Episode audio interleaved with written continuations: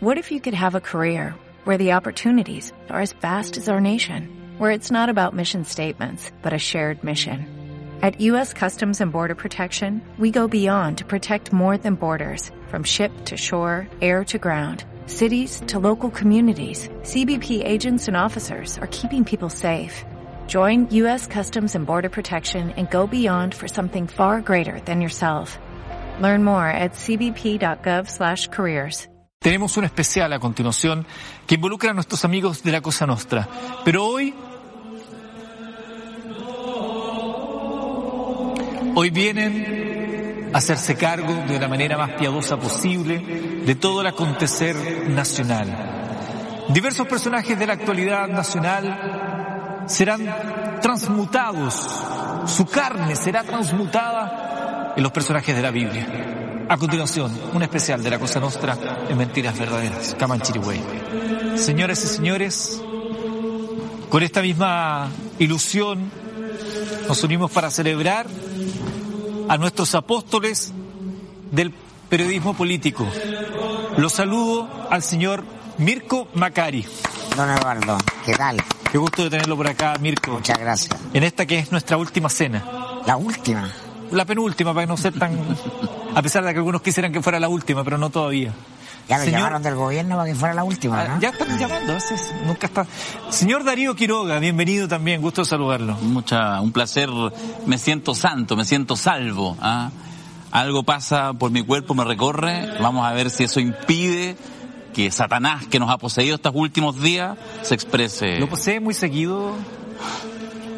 Bastante seguido, los lunes en general. ¿Está más delgado, lunes. Quiroga? Un poquito. Sí. Bueno, y nos falta un tercer apóstol. Ustedes saben que él tiene el don de la ubicuidad, puede estar en muchos lugares al mismo tiempo. Quiero saludar ahí en ese, mira, lo tenemos de forma presencial, pero mágica, que aparezca por favor nuestro tercer eh, apóstol de la noche. ¡Ah! No, ese no, No, ese no, es el no, apóstol. no. El milagro, el pero- milagro. No, ese no, se... Que se echó a perder la tele, a ver. Cambia. ¡Oh, no, no, tampoco! ¡Ay, sí! ¡Ay, sí! Oh. Voy viajando, voy viajando. ¿A dónde vas a viajar a. Venezuela? Voy viajando, me A están la antifascista en Venezuela. ¿Te vas a quedar allá? Claro. No sé. Si tanto No sé. gusta Venezuela, quédense allá, decía la gente en las redes sociales. A ver, no, otro, otro, cambio. ¡Ay, sí! Ahí, Se hizo el favor. milagro. Se hizo el milagro. Un aplauso para el señor Alberto Mayor. ¿Cómo está? Pero siempre fue Alberto Mayor, pero cambiaba su rostro para hacernos una broma. ¿Cómo está, Transmutado. Alberto? Gusto saludarte. ¿Qué tal? ¿Cómo están? Muy buenas noches. Me gusta Alberto porque pone una, una pausa, un, un Sí. tono... Oye, gracias por dejarme al medio. Me siento como el Jesucristo neoliberal aquí tomando Coca-Cola. Del imperio. Eres- mira, no sé si eres el Jesucristo, pero eres neoliberal. Eso no hay ninguna No, duda. pero ninguna duda. Bueno, en esta... Pensé que estaba temblando. En esta eh, noche especial, en esta primera parte que está con estos aires propios de lo que será el fin de Semana Santo, y luego vendrá los Padrino Awards. Oye, mira Manchi, ¿dónde está metido? Manchi se quería disfrazar del Cordero de Dios. Le había puesto una cosita si tiene más. No, ya se está arrancando. Ya está, de a poco. no lo vayamos a sacrificar nomás. Soldado vio la gráfica y salió arrancando. Bueno, Tuvo temor que lo reemplazaran por el burro de Semana Santa. Epa, el burrito sabanero. Eh, pues. Pobrecito. Bueno, les voy a ir presentando algunos personajes que podrían ser eh, fácilmente eh, convocados a esta, Oye, a última esta misa. cena, última cena con pan ideal, ¿ah? Hoy está más duro que un amigo de Eduardo. Está más duro que chachazo Transformers. bueno, ¿Estamos ahí bien, no? más de alguno empezó así como, ¿están hablando de mí? ¿Están hablando de mí? ¿Están hablando de mí? ¿Están hablando de mí? Bueno, señores, vamos a convocar entonces al espíritu pecador de algunos personajes de la actualidad y quiero conocer el análisis que tienen ustedes de, de ellos. El que esté libre de pecados que lance la primera piedra porque la primera alma que hemos traído hasta este ruedo es justamente la de Karina Oliva. Karina. La ex candidata a gobernadora por el Frente Amplio debió padecer una serie de acusaciones durante su campaña, lo que la dejó a ella y un puñado de otros militantes, de comunes por cierto, expulsados del partido, fuera de la ciudad de Sodoma y Gomorra, que lo quisieron convertir en ello. Pero, como buena política, Oliva decidió disparar contra la ex coalición, diciendo que no es la única que habría cometido pecado. Por 30 monedas de plata los vendió a todos. Por 30 monedas de le- ah, y tenía ya Giorgio acá respondiéndote vos. Ya. De hecho, hasta la echaron de la última cena. No, ¿No está en la última cena? No. No, es que ella es más, más experta en desayuno. Bien, bien, bien. Es Quiroga, tiene sus cositas, Quiroga también. No, no, pero es natural que no esté en la última cena, ¿no? Después, de- después del desayuno no llegó ni el almuerzo. Quiroga, eh, en algún minuto se han fijado que los desayunos ya no son como antes, antes. Bueno, ¿qué les parece esta alma? ¿Qué podemos hacer con el alma de Karina Oliva? Es, una- es un fantasma, un alma en pena. alma Ah, él pena. está penando rápidamente. Está, pero al- claro, está penando. En el primer mes ya No está tiene penando. salida. ¿Alberto? Sí, no, no, no, no tiene, no tiene posibilidad de salida porque, porque ni materialmente ni espiritualmente tiene, tiene por dónde, porque ella además eh, durante mucho tiempo eh, hacía el trabajo de operaciones políticas dentro del Frente Amplio, una persona que estuvo metida en, en las cosas que, que nadie quiere contar, que ni ella quiere contar, y por tanto ahora cuando tiene que salir a denunciar y decir cómo son las cosas que ustedes hacen, qué sé yo, sabe que no tiene por dónde, porque cualquier historia que cuente la involucra directamente a, a ella, por eso tiene que contar una historia menor dentro de todo el, el- que no es comprobable, porque ella misma dice que ella se negó y por tanto finalmente no se hizo esta Mm. cosa de, de, de ocuparle boletas de ella para las cosas de, de Boric. Por tanto es una denuncia que no tiene ninguna, ninguna carne, pero ella tiene una situación que es muy complicada. Cuando tú sales de la política mal, sales muy mal. O sea, después con- conseguir un empleo, conseguir cualquier cosa, es, es muy complicado. Es cierto que antes la política era más dura, antes cuando salías más de la política estabas literalmente muerto, pero, pero ahora te quedas sin empleo, que depende como sea, a veces es peor. Sí, yo creo que, eh, para ponerlo en términos eh, eh, bíblicos, hay mucho fariseísmo en esto. Muchos fariseos. Claro, porque estamos en esta moralina de la política y la política real. Eh, decía Max Weber, el que se quiere dedicar a la política como profesional debe pactar con el diablo. Ah, y hay una zona de la política que se ve y hay una zona que no se ve, que es una parte oscura pero necesaria. Y entonces ahí ha habido mucho fariseísmo porque todos dicen, no, ya no, ya está todo transparentado, nosotros no hacemos eso. Y siempre, ¿no? El, pues, la política requiere plata, requiere acuerdos, requiere cosas inconfesables. ¿no? En eso yo no me voy a, escandalizar ni voy a tirar eh, la primera piedra, porque justamente el problema es ese, ¿no? No hizo nada que muchos otros no hagan. ¿Sabes que sobre lo mismo, sobre lo mismo que señala Mirko, yo también me saldría de Karina Oliva y me quedaría, porque más ahí va a haber más historia en lo que pasa en comunes, e incluso cuando uno habla en comunes, puede pensar en eh, esta cosa extraña, porque el nivel de operación, la operación fue grande, sofisticada, contundente, y uno dice, bueno, y esto fue, pasó al interior, porque pasó... Operación al interior de comunes para desbancar. Claro, al interior, eh, no estoy ni siquiera asignando la responsabilidad o no, lo tendrán que determinar los tribunales y toda la investigación. Pero lo que está claro es que hay una operación de gran escala que la bajó en cuatro o cinco días de una senaturía segura, y eso como que uno podría estar acostumbrado a otros niveles. Incluso yo creo que probablemente, no sé si sea real, pero quizá uno le hace más sentido hasta como los grupos de derecha, como los fácticos grandes. Y esto sucedió en estos fácticos que se supone que son esta nueva generación de reemplazo. Entonces eso yo creo que hay que mirarlo con atención, lo que pasó y lo que seguirá pasando en comunes y eventualmente en otras organizaciones de este tipo. Ahora, el hecho de que Karina Oliva ya la- como que desapareció del mapa, ¿no? Y eh, se ha dicho que en política no hay muertos. ¿Podría ser un Lázaro? ¿Podría venir alguien que le diga, Karina, levántate y camina, así como a Lázaro en esta, en esta comparativa que hacemos bíblica? Eso depende de tu fe, hermano. Es un tema de fe. No, yo creo que está muy difícil, está muy difícil, porque, porque ella murió en una escena que, que es de, la- de, las más, de las más complicadas. Aquí hay dos posibilidades, o, o tuvo esta cosa de la mala suerte, que en la política existe, y la fortuna es, es, el- es la principal variable de la política, esa es la verdad. Eh, miren a Boric, o sea, eh, la fortuna es muy importante. Pero, pero en el caso de Karina Oliva, también eh, lo que ella sospecha en su círculo más cercano es que, o está segura, en el fondo es que fue una operación interna aliada con, con gente de afuera del partido, culpa fundamentalmente a una, a una diputada, una, una diputada que ella considera que además después ha recibido premios en el fondo eh, asociados a, su conducta. O sea, ella está convencida de que hubo una conspiración eh, y por tanto eh, tiene esa, esa, esa percepción y, eso no cabe ninguna duda de que, de que no se lo va a sacar nunca de la cabeza y por eso está tan desesperada por tratar de, denunciar, pero no tiene por dónde, porque perfectamente pues, esto salió en la prensa. La pregunta es entonces, esa, a, ese, periodista está vinculado de alguna manera. Son cosas que, no, mm. que, ella no puede demostrar. Entonces está muy, está muy difícil, yo no veo por dónde pueda ocurrir el milagro y y hace tiempo que Cristo no viene, así que está difícil. Quiero avanzar con el siguiente personaje porque la Biblia está llena de milagros y uno de los más conocidos eh, probablemente por, la audiencia es de la multiplicación de los panes. Recordarán ustedes cuando se juntó mucha gente y no había pan suficiente y hizo ahí Jesús ese milagro. Y el vino. ¿Ah? Y el vino. Y el vino, por supuesto, el pan y el vino. En fin, y los peces en ese, en ese caso eran pescado.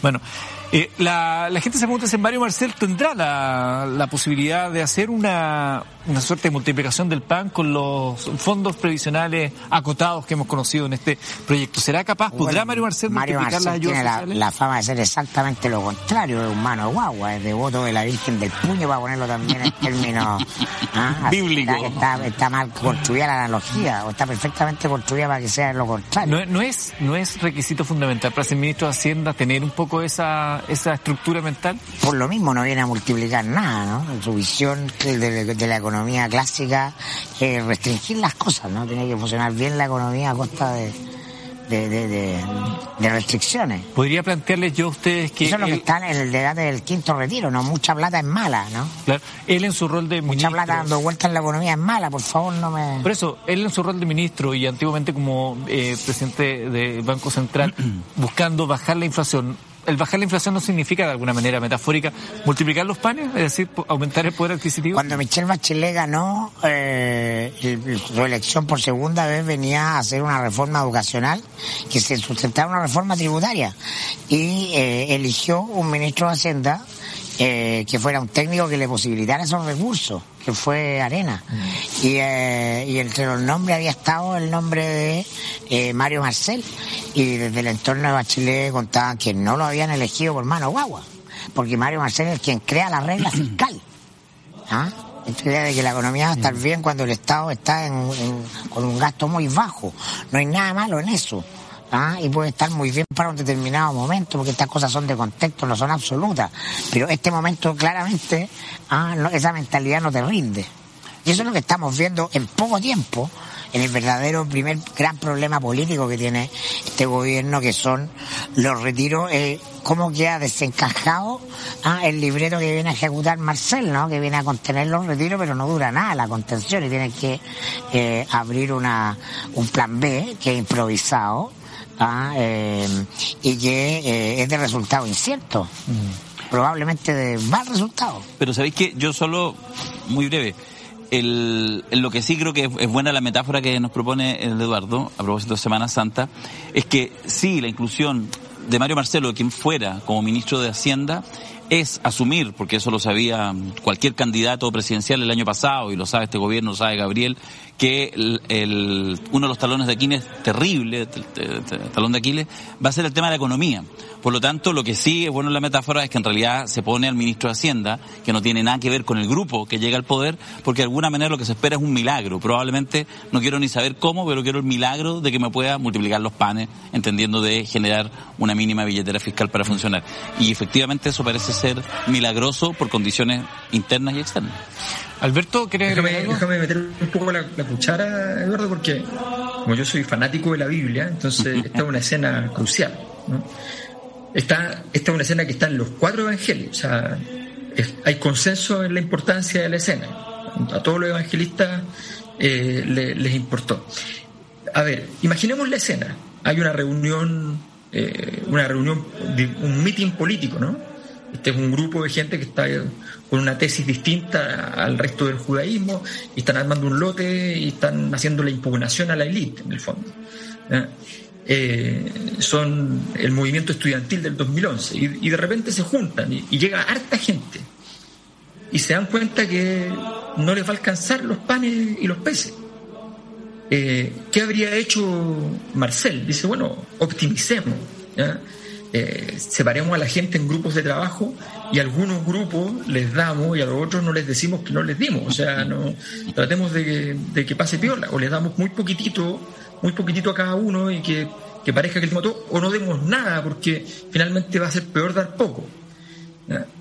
Y llega Cristo y dice, no, a ver, momento, esta cuestión es, obvia. O sea, nosotros nos dedicamos a decir que, que la solidaridad, que todos tienen que tener lo mismo, o sea, aquí como sea, tenemos que conseguir que hayan panes y peces. Y viene el momento entonces del, del milagro. Si el milagro fue una capacidad de gestión, o fue que efectivamente pudo hacer aparecer panes y peces, o fue que fueron a buscar panes y peces, o fue que dijeron apostemos a que alcanza y justo les alcanzó perfecto, bueno, da lo mismo. Lo que importa es que él entendía así el problema y Mario Marcel no es de esos. Bueno, quiero avanzar porque eh, otro personaje de nuestro de nuestra eh, tertulia catequística del día de hoy es eh, una mujer que ha estado, ya lleva, dicen los, los, del Sanedrín, ya lleva dos grandes pecados dentro de sus primeros 30 días. Algunos fariseos ya la dan por muerta e incluso más de alguna la quería ya sepultar. Estamos hablando del alma de Isquia Siches. Como se miran los apóstoles se miran y la niegan tres veces. en la última cena se miran unos a otros. La niega, la niega mayor, la niega Magar, la niega Quiroga. Tres no, veces. No, yo no la, no, no, de hecho, de hecho no sé si notaron, pero el, el, sí. el, redentor que está sentado al medio la mandó bien, bien lejos en la mesa. Sí, parece que, parece que es un consejo de gabinete efectivamente, a lo que vemos ahí actualizado. Al menos estaba ahí. Sí. ¿Qué podemos decir del alma de eh, Isquiasiches? En versión... No, yo creo que... Mm. No, dale, dale. Yo creo que está, está muy, muy, o sea, yo creo que efectivamente ella está, está muy, muy complicada. Yo creo que ya prácticamente, eh, prácticamente no, no, no, está, no va a cumplir un, un rol estructurador de liderazgo en el, en el, en el gobierno. Eh, y efectivamente está viviendo, la, recordemos que la, pasión de Cristo, el proceso que, que, termina en, su muerte, es un proceso que, que tiene varias estaciones, ¿no? Hay, que hay que pasar por una estación y otra, y entre medio hay un, y antes de eso hay, hay todo, hay un juicio, hay un juicio que, que te lo van a hacer en, en, desde una perspectiva estrictamente política. De hecho, el juicio es estrictamente político.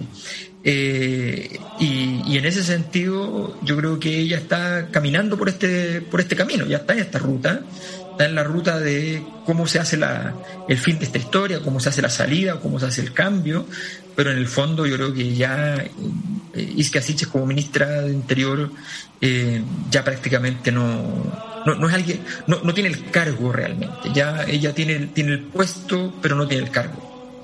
Permíteme, muy rápidamente para que lo concluya mi colega Macari, yo solo diría en esta lectura que estamos haciendo de Semana Santa, con todos los televidentes ya en un estado más distinto, yo voy a tener una hipótesis de carácter místico. ¿eh? Y en ese sentido creo, lo he dicho por ahí, que eh, la posibilidad de Isquia de, de volver a la vida, al mundo de los vivos, pasa por resucitar al tercer día, al tercer día que empiece la campaña de la prueba después del 4 de julio. Yo creo que ahí, ah, en, ese, ese sería su tercer día, donde eventualmente, si logra transitar estos par de meses que quedan para ese momento, quizás puede ya volver, desde el punto de vista ya político, a eh, volver al mundo de los vivos. al mundo de los vivos. Existía un grupo en, el, en la época de Jesús que eran los fariseos, que Jesús los combatía mucho porque eran muy formalistas, ¿no? Entonces, eh, eh, criticaron mucho a Jesús porque eh, él hacía milagros los días sábados y el sábado decía la, tradición judía no se hacía nada, ni siquiera milagro, no podía salvarle la vida a alguien o mejorar, porque ese día era día de, de guardar mucho, mucho estructuralismo. Yo creo que aquí sobre este así pesa una suerte de eh, rigidez estructural.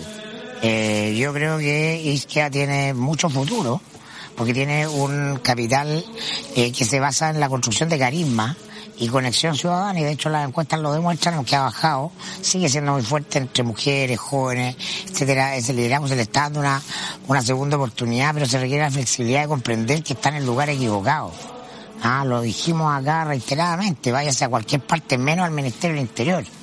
Ah, el lugar donde todos sus atributos eh, van a quedar reducidos a cero es ese, ah, donde nos sirven es el Ministerio del Interior. En cualquier otro ministerio sí sirve. Entonces se requiere esa, esa flexibilidad que no tienen los fariseos para eh, esperar el, eh, el, primer cambio de gabinete y darle una segunda vida en otro ministerio donde probablemente ella va a poder lamer su herida y construir un personaje público mucho más conectado con lo que ella realmente es y que todavía tiene posibilidades de subsistir. ¿Y de quién es el pecado capital de haberla dejado en interior? Yo creo que ella eh, estuvo muy mal asesorada en, en, haber elegido y pedido el Ministerio del Interior porque se, suponía, se supone que era, era, era la jefatura de gabinete. De hecho, con lo que ya ocurrió, lo que dice Alberto es que ella ya no es la jefa del gabinete, no es la jefa de los otros ministros. Los otros ministros no la van a llamar a ella frente a un problema. ¿no? A lo más tiene que cumplir las funciones operativas del Ministerio del Interior que dice en relación con materias de orden y seguridad pública de manera muy acendrada. Eh, y ese no es su mejor repertorio, no se está pagando, eh, yo creo, el costo de una decisión que no fue bien meditada eh, y que es producto de un grupo de asesores muy reducido, ensimismado en el personaje de la presidenta del colegio médico que se creyó el cuento muy temprano y ahora están pagando el costo de eso. En esta eh, larga semana en la que el Redentor se vio enfrentado a sus peores momentos, eh, anunció que uno de sus más cercanos lo negaría tres veces. Todos parecían confundidos, nadie pensaba que podía, quién podía cometer tal traición, se miraban unos a otros, quién estará untando el pan en el vino, nada de eso eh, aparecía con claridad. Todos se preguntaban. Yo les pregunto a ustedes, sacrosantos del análisis, ¿quién creen ustedes que podrá ser el hombre o la mujer que niegue a su presidente tres veces. Gran parte del Parlamento, diría yo. O sea, los niegan, pero tres, cuatro, cinco, diez veces. Sí, yo creo que es lo que va a pasar a partir de mañana con este quinto retiro versión flato mortadela, como diría el colega Macari, que ya lo conversaremos más adelante, más en extenso. Pero sí, yo creo que la negación va a estar efectivamente, fundamentalmente en la Cámara de Diputados. Completamente, salvo un, un pequeño grupo de de leales, eh, la famosa coalición no existe ni va a existir porque estamos en tiempos en que la función de los partidos, de los liderazgos de partidos ha sido disuelta por la realidad, no, no hay mediadores, estamos en una sociedad sin mediaciones, es directo y a propósito de Semana Santa, como nunca la voz del pueblo es la voz de Dios. Alberto, ¿ninguna, ¿alguna alcaldía que podría estar dentro de este grupo?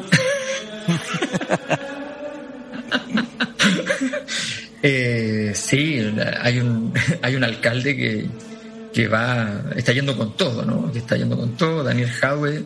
Eh, nunca se tomó a bien la, derrota en la primaria presidencial eh, y ahora está en una tesis más, más dura, en una tesis de generar una fisura dentro del, del partido, diferenciarse del otro liderazgo fuerte que es Camila Vallejo, marcar la, la, relevancia de tomarse a la, izquierda y aprovechar esa gran cantidad de votos que nunca le va a permitir ser presidente, pero que le permitía tener una base de negociación muy potente desde la izquierda. Él está buscando ese, ese espacio y en ese sentido, indudablemente, que, que, negar a Gabriel Boric eh, es un es, un bocado que no, del cual no, no, se va a privar y, lo va a hacer con, con ostentación, a tal punto que yo creo que eh, está un poco exagerando la velocidad y el tamaño de la negación. Una cosa es negar, negar tres veces, ¿eh? pero, pero la, ostentación está siendo un poco grande. Ahora, yo recojo eso porque una cosa es negar y otra es traicionar. Y todos sabemos que la historia, que se recuerda este fin de semana, tiene que ver con el beso de la traición. Judas con un beso me traicionó. La traición es cuando se juran lealtad y ahí nunca hubo juramento nunca hubo. lealtad. Eh, ya tiene un diseño, va a primera vuelta a una, a una candidatura testimonial, no vuelve a pasar por esta ignominia. ¿ah? señor, saca de mí este cáliz de ir a la primaria con un chico ah, moderado, apuesto, inteligente que no se enoja con las periodistas en los debates. Entonces, no, él va a primera vuelta. Sí. yo creo que el, que el, el Judas naturalmente no se, no se ha revelado aún si es que alguna vez va a existir. O sea, la pregunta es, si a Gabriel Boric le va muy mal, es natural que se empiecen a alejar eh, ciertos personajes de él, por, de pronto la gente más cercana al Partido Socialista, qué sé yo, se, seguían alejando, es natural.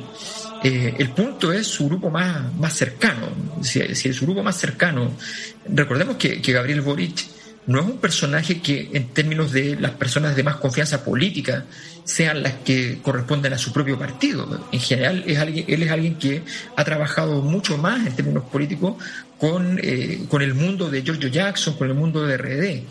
De ese mundo, si es que en algún momento ocurre un distanciamiento, tendría que venir esa, esa, esa tradición.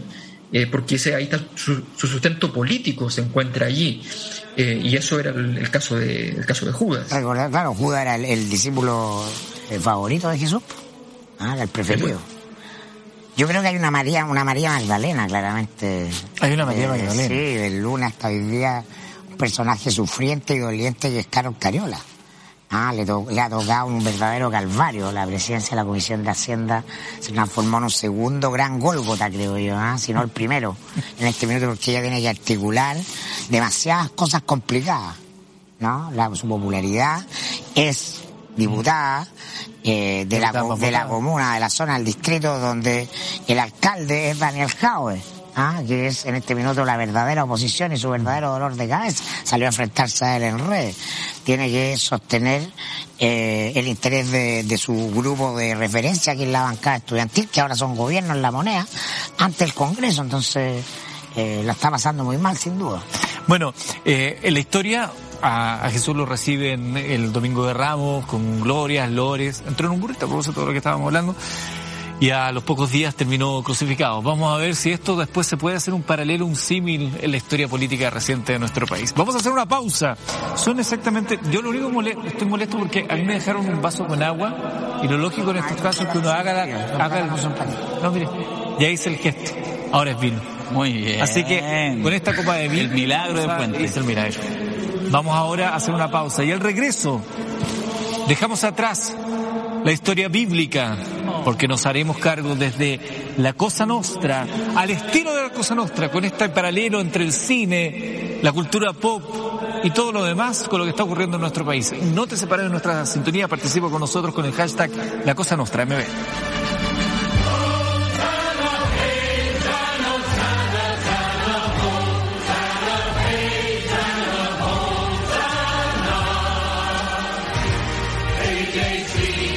Verdaderas, obtenga tres meses gratis del plan anual. Seguridadmedica.com fortaleciendo y cuidando el teletrabajo. Gracias seguridadmedica.com por estar con nosotros en Mentiras Verdaderas. Y lo siguiente, esa música, usted ya sabe de lo que estamos hablando. Evan Williams, por supuesto. El clásico de los clásicos, ese que nos permite recordar tantas cosas increíbles. Evan Williams es el whisky americano más antiguo de la historia y hoy nos sorprende con nuevas sensaciones, sabores intensos, agradables, notas aromáticas que transforman en cualquier momento en una experiencia inolvidable. Disfruta Evan Williams en sus sabores Apple, Honey, Fire, Peach y Black y comprueba que el bourbon más antiguo del mundo está más vigente que nunca. Evan Williams, Bourbon Done Right. Salud con Evan Williams. Acompáñeme porque ahora vienen, sí, ya los escucha. El whisky nunca estuvo más adecuado que para esta instancia.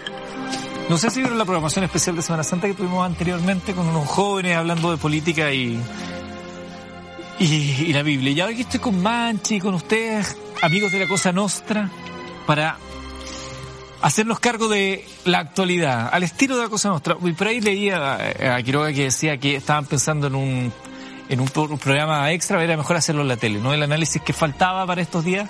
¿Para qué hacer un podcast de emergencia? Si tenemos mentiras verdaderas en la red. Exactamente.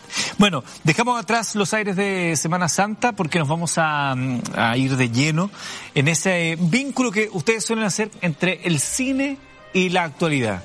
Así que les voy a proponer de inmediato que entremos con aquello. Me gustaría eh, plantearle a Alberto Mayor que entiendo quiere hacer un símil entre Gabriel Boric, el presidente de Argentina, una canción y un disco clásico. Por favor, Alberto, tradúcenos todo esto que nos quieres plantear.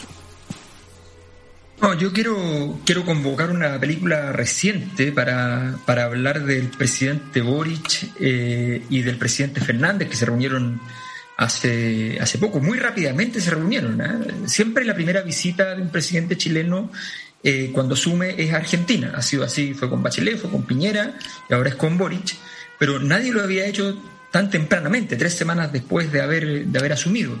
Bueno, Lo interesante es que eh, voy a convocar a la película No mires arriba, ah. esta película que ha salido el último tiempo, donde un jingle muy pegajoso, eh, también llamado eh, Don't Look Up, eh, No mires arriba, también ese, ese jingle va a estar, va a ser la clave, el corazón de todo un esfuerzo político por evitar que la gente se preocupe realmente de lo que debería preocuparse, que es la caída del asteroide sobre la Tierra, porque están todos convencidos en las élites de que podrán ocupar ese asteroide para ganar más dinero eh, y asumir el riesgo, la probabilidad de la, caída. Lo cierto es que mi análisis es el siguiente. Alberto Fernández está pasando por un muy mal momento, eso es bastante evidente. Está eh, en la orfandad política. Em, hay una inflación enorme en Argentina, 52% en los últimos 12 meses. Eh, ha logrado un acuerdo con el Fondo Monetario Internacional eso puede ser una buena noticia para algunos, pero dentro de su mundo político, dentro del mundo del, kirchnerismo, es muy complicado, es muy mal visto, a tal punto que está enojadísima Cristina Kirchner, que ni siquiera fue a ver a Gabriel Boric en medio de ese, de ese enojo. Boric llegó el 3 de abril a Argentina, por su parte, eh, con el fantasma del quinto retiro ya asomándose, ahora estamos ya por completo en eso, con la problemática situación de violencia en distintos ámbitos de la sociedad, desde el bullying hasta la araucanía, con la fallida operación de la araucanía, eh, con la convención constitucional bajando mucho en las encuestas por primera vez siendo un factor de preocupación respecto a la, votación del, segundo plebiscito, eh, y con los errores forzados de su gobierno. Los dos venían entonces en un momento difícil. Entonces el ambiente eh, parecía que no estaba para bromas. Pero en realidad los dos se miraron y dijeron, no, al revés. El ambiente solo está para bromas. No miren arriba, no miren al lado, no miren nada. Hagamos una reunión de la cual los temas, la agenda que estaba lo más importante, la agenda, la vinculación, la posible vinculación entre Chile y Argentina de nuevo con el gas, todos los temas más, más pesados, más duros, quedaron de lado. ¿Y a qué se dedicaron? Bueno, a los eventos. O sea, eh, la, recepción de Alberto Fernández a Boric es espectacular. 80 eh, caballos eh, rodeando el auto presidencial de Gabriel Boric, bajándose, entran y el tema central de la convocatoria, Luis Alberto Spinetta. Se ponen a hablar de Spinetta hasta el cansancio. se regalan discos, van, discos vienen. Gabriel Boric va, revisa el disco que le dio Alberto Fernández, ve que además con propia mano Alberto Fernández le seleccionó los versos que a él más le gustan, pero que también le tenían que hacer sentido al, mismo, al mismo Gabriel. O sea, fue una cosa formidable eh, y, a, partir de ese encuentro, los dos, satisfechos ambos de, su de su despliegue eh, comunicacional y carismático, cerraron una visita que para ellos fue simplemente una evasión, un momento de salir de los problemas, un agrado, un gusto, un placer. Como dijo Gabriel Boric, presidente Fernández, yo seré su aliado, seré su cómplice. Bueno, pero no miren arriba, por favor. Ahora, en beneficio de la dupla, no hay, que decir que no hay nada más personal que lo político. ¿ah? Y por lo tanto, eso, ese vínculo de complicidades hoy el día de hoy parecen que son frivolidades y el día de mañana no sabemos eh, qué puede significar porque cuando se requieren apoyo en circunstancias difíciles, eh, no sé, relaciones internacionales, alianzas, alineamientos en la región, ahí hay un, un guiño que sirve. Sí, yo solo agregar, yo me parece muy interesante, eh, lo hemos conversado también con, en el podcast, eh, lo que plantea Alberto, que lo plantea con la pierna arriba, digamos, poniendo tarjeta amarilla al gesto, pero ¿sabes qué? Yo lo que me quiero quedar es que uno podría tener una evaluación distinta y uno podría decir, oye, la pieza es magnífica, de hecho la estaban recién mostrando, ¿cierto?, en televisión, la pieza que se construye en redes sociales de esta, después de la, digamos, de esta history eh, de, de Gabriel poniendo el disco en el tocadisco y contando la historia, que es una historia humana, interesante, que baja el pedestal. Y yo creo que eso ha funcionado muy bien con Gabriel como candidato, ha funcionado muy bien en la instalación en el poder, esto que de alguna manera se ha dado a llamar esta idea de la capacidad de construir ritos. ¿ah? Em, pero, tal como el propio Alberto lo adelantaba hace un mes atrás, hay que tener cuidado cuando eso es excesivo, porque lo clave, yo creo, para que la gente lo entienda en la casa, es que muchas veces esto que funciona bien en un determinado contexto, esa misma característica, te cambia el contexto y haces el loco. Eso pasa a nivel familiar, cotidiano. De repente una habilidad, tú eres eh, alegre, tranquilo, súper bien el cabro en la casa, bien, hasta que de repente aparece la libreta de nota. ¿ah? Y eso que era o que el resto de la familia leía como simpatía, relajo, buena onda, e irresponsabilidad, etcétera. Y eso es el problema quizás no de esta pieza en particular, de esta, ¿ah? del mundo del disco Espineta, pero puede ser en el futuro, si se sigue perseverando en esos recursos, puede ser un riesgo cuando ya la gente no quiera ver a su presidente disfrutando un disco del gran Luis Alberto Espineta. Mirko Macari, avanzo contigo. También nos traes una película y también lo vas a empatar con un miembro que la veíamos recién ahí en, en la fotografía de la última cena. ¿Cómo no referirnos a La tarde de perros de Isquia Siches en el Congreso? Ah, el antes y el después. Ah, de una tarde completamente olvidable. Eh, y para eso traje este clásico, esta película del año 75, eh, de, donde protagonizada por eh, John Casale y al, y al Pacino, y que eh, es la historia eh, un poco cómica, un poco triste, de eh, unos asaltantes que creen que para asaltar un banco simplemente basta con tener las ganas. ¿Ah? Eh, donde todo está improvisado. Ah, todo está improvisado. Ahí se nota, mira. mira,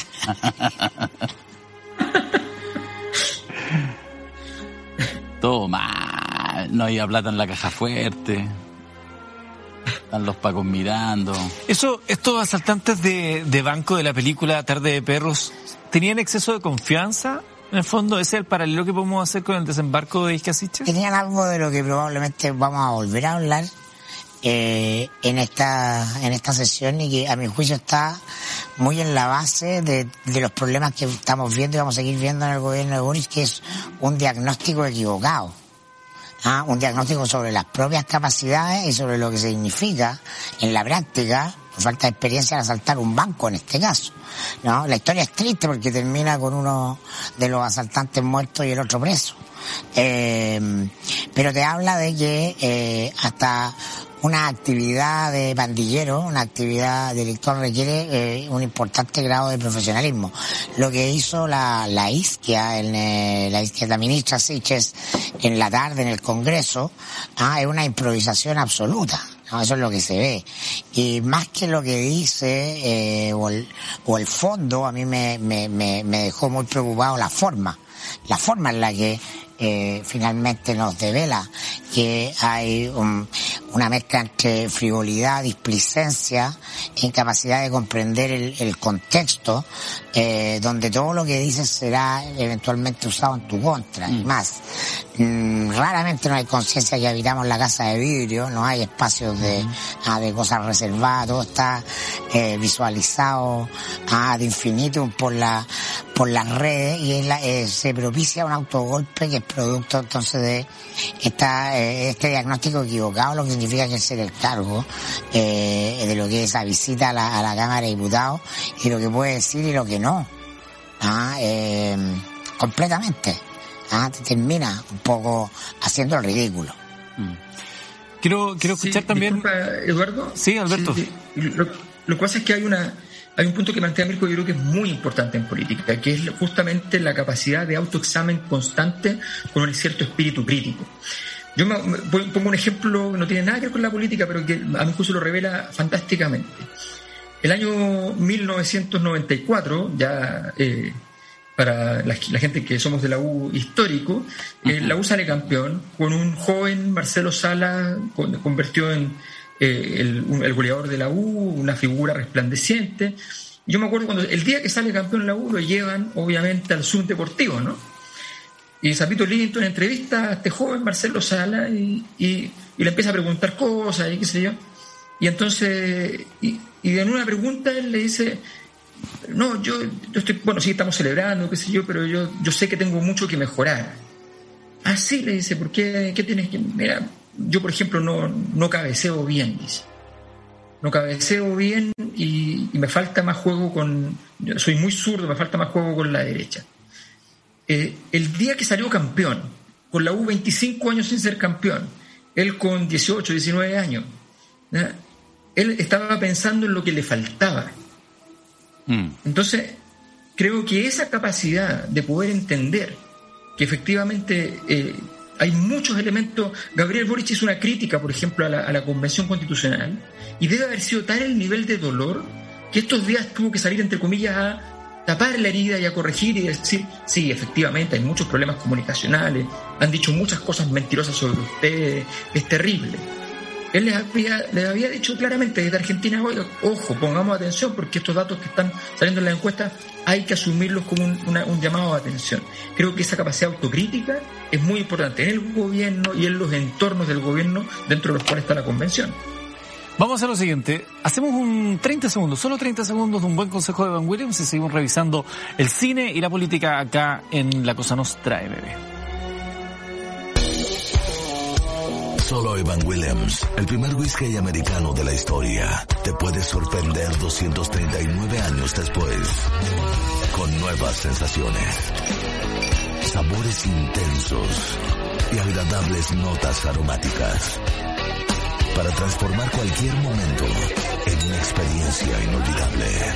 El bourbon más antiguo del mundo está más vigente que nunca. Evan Williams, Bourbon Downright. Claro que sí, Evan Williams nos permite estar conversando con la Cosa Nostra MB esta noche. Vamos con la siguiente película. Justamente Alberto Mayol se nos pone en onda Neo, Matrix. Ah, perdón, es Darío, es Darío, es Darío, no, no es Alberto. El, ah. Sí, no, yo, yo quería comentar de una, de, mm, de don Ricardo Lagos, ¿ah? uno de los hechos, porque en el fondo lo que estamos tratando de hacer aquí con ustedes a través de justamente la cultura pop, es analizar los hechos, los personajes de las últimas semanas, del último mes. Y ahí hay un personaje que ha sido relevante, pero que yo lo ocupo más bien de carácter simbólico, podría ser otro. Y me refiero eh, a don Ricardo Lago, es presidente de la República, y lo menciono a él porque hay otros mucho más chicos, mucho más rasca, que han intentado hacer el mismo gesto, que es básicamente de alguna manera tratar de mirar, de pautear a la convención, y ya a esta altura del partido no solo a la convención, sino a lo que la gente opina, a lo que la gente piensa y lo que la gente finalmente va a entender que es el proceso de la convención constituyente. Y para eso me parece que hay una película muy interesante, protagonizada también por DiCaprio, igual que la anterior, que es El origen. ¿ah? Mm. Eh, el origen y yo no sé si habrá algún pedacito de, film que pudiéramos verla para quienes no se recuerdan, porque la gracia, el origen de esta película es este esfuerzo del protagonista y la capacidad de meterse en los sueños de las personas. Ahí está. Subconscious security. You're talking about dreams.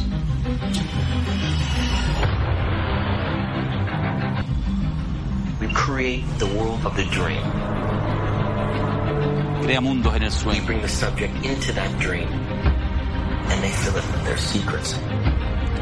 It's called Inception. Se llama Luis. Already. Ahí está. DiCaprio, Ricardo Lagos a lo DiCaprio. ¿ah? En eso está Ricardo Lagos. Ricardo Lagos que es todo el establishment, la clase política, son los 30 años y todo, pero ojo, ¿ah? no es la versión bastarda, la versión sinvergüenza que uno podría ver, no, es la versión republicana. Sí, yo creo que hay que dar méritos y poner en su justa medida. Es decir, lo hace porque lo cree profundamente así, porque no entiende el mundo de otra manera. Y para eso han estado una campaña, desde mi perspectiva, uno podría ser descarada para echarle la culpa a los medios, pero en realidad han hecho lo que tienen que hacer. Y el objetivo primordial es activar en la mente de chilenos y chilenas que todos los cambios de la convención, obvio, a eso vienen, son solamente caos. Y yo creo que esa idea interpelando a su propia gente, a su propia generación, a su propio mundo, es lo que están haciendo, veremos en los próximos meses con cuánta eficacia, pero es indudable y por eso menciono a Lagos como otros que están jugando a ser Leonardo DiCaprio e instalar, insisto, esta, idea en la mente de chilenos y chilenas y ver el cambio sencillamente como una cosa caótica. Yo me estaba adelantando antes con eh, Alberto y su onda Matrix, porque a mí me gusta mucho la película Matrix, entonces quiero saber cómo Alberto va a hacer un vínculo entre Matrix y qué, Alberto. Yo quiero referirme a la crisis del arbitraje en Chile, con Javier Castrilli como, como el, el, corazón de esta, de esta crisis. Recordemos brevemente, acto 1, jefe de los árbitros chilenos, Javier Castrilli, argentino, famoso, famosísimo árbitro en el, en el pasado, polémico también, resulta que eh, despide a 10 importantes jueces, dice, los da de baja, dice ya no, no corren más, hay renovación en el arbitraje chileno, hay una gran crisis, de pronto aparece una denuncia. una denuncia, eh, Francisco Gilabert, un, eh, árbitro, denuncia que, eh, que en la práctica Castrilli habría influenciado en que él cobrase un, un penal que favoreció a Huachipato, que un penal que él entendía que no era penal, que él eh, al ver el bar se da cuenta de que efectivamente no hay penal, pero que le empiezan a hablar desde, desde, el, desde el teléfono y le empiezan a decir, mire, ¿sabe qué? Eh, desde Santiago ah, están diciéndonos cosas. Eh, y lo está tomando la camiseta, le está tomando la camiseta. Y finalmente lo cobra y después le dice, menos mal que entendiste. Y después lo llama Castril, le dice, eres de la gente que necesitamos, nos gusta como eres. Entonces todo eso está dando vuelta. De pronto Castril le dice, yo pongo a disposición todos todo mis teléfonos, todo, todo, toda mi información, revisen lo que quieran, no van a encontrar nada. Y entonces aparece la tesis de que eventualmente esté una movida para sacar a Castrilli en venganza de los, de los 10 grandes despidos. ¿Dónde está Matrix? Bueno, muy simple. ¿Cómo no se habían dado cuenta? El torneo chileno es una simulación virtual. No existe realmente. Eso es cosa de ver la defensa de la U para darse cuenta, ¿no? O sea, esta simulación ha sido creada por un argentino, por supuesto, Javier Castrilli y una tropa de representantes que solo quieren vender. La mayor parte de quienes viven en esta simulación no lo saben ni lo entienden y creen que juegan fútbol por de pronto. Un día un árbitro lo comprendió cuando fue a mirar el bar y pronto se dio cuenta que la pantalla era todo lo que había y que alguien programaba desde el fondo. Se cuenta que hay un grupo que prepara una rebelión y que hay una profecía. Un elegido los va a salvar a todos. El elegido no podía ser de otra manera en el fútbol, también es argentino. Como no, se llama Marcelo Bielsa. Pero un expresidente lo borró de la Matrix y nadie sabe programarlo, así es que la probabilidad de que llegue es muy baja. Está buena. Está buena, está buena el análisis de, Matrix que nos plantea desde algún rincón de la Matrix propiamente tal, eh, nuestro querido eh, compañero. Mirko Macari, también se está apuntando acá, veo una tremenda película, no, ni siquiera quiero dar el título para no matarle la sorpresa. El Club de la Pelea. ¿ah? Eh, la elijo obviamente porque refiere a el darse golpes por deporte, como un juego, eh, es una cuestión que es naturalizada y que eh, a muchos les sorprende hoy día que esté comenzando el, este club de la pelea que ya lo mencionamos en el bloque anterior entre eh, Carlos Cariola, Daniel Jaue, pero que va a, involucrar necesariamente a Camila Vallejo y en el fondo al mundo del PC. Ah, hasta don Guillermo Telier salió a decir que, lo, ah, que los retiros eran eh, eran eh, amenazaban las reformas del gobierno, ganándose su puesto en la próxima nada Eh, y entonces eh, yo creo que el Partido Comunista especialmente eh, está comenzando una pelea inédita en su historia, Darío lo podrá corroborar, ¿no? Regla uno, eh, como buen eh, conocedor de la interna comunista, eh, regla uno, no, no ventilar los conflictos eh, por los medios. Todos los problemas se arreglan adentro. Ah, la ropa sucia se la en casa. Obvio. Lo dijo Cariola, pero no están los tiempos para aquello. No, son tiempos de liquefacción del poder.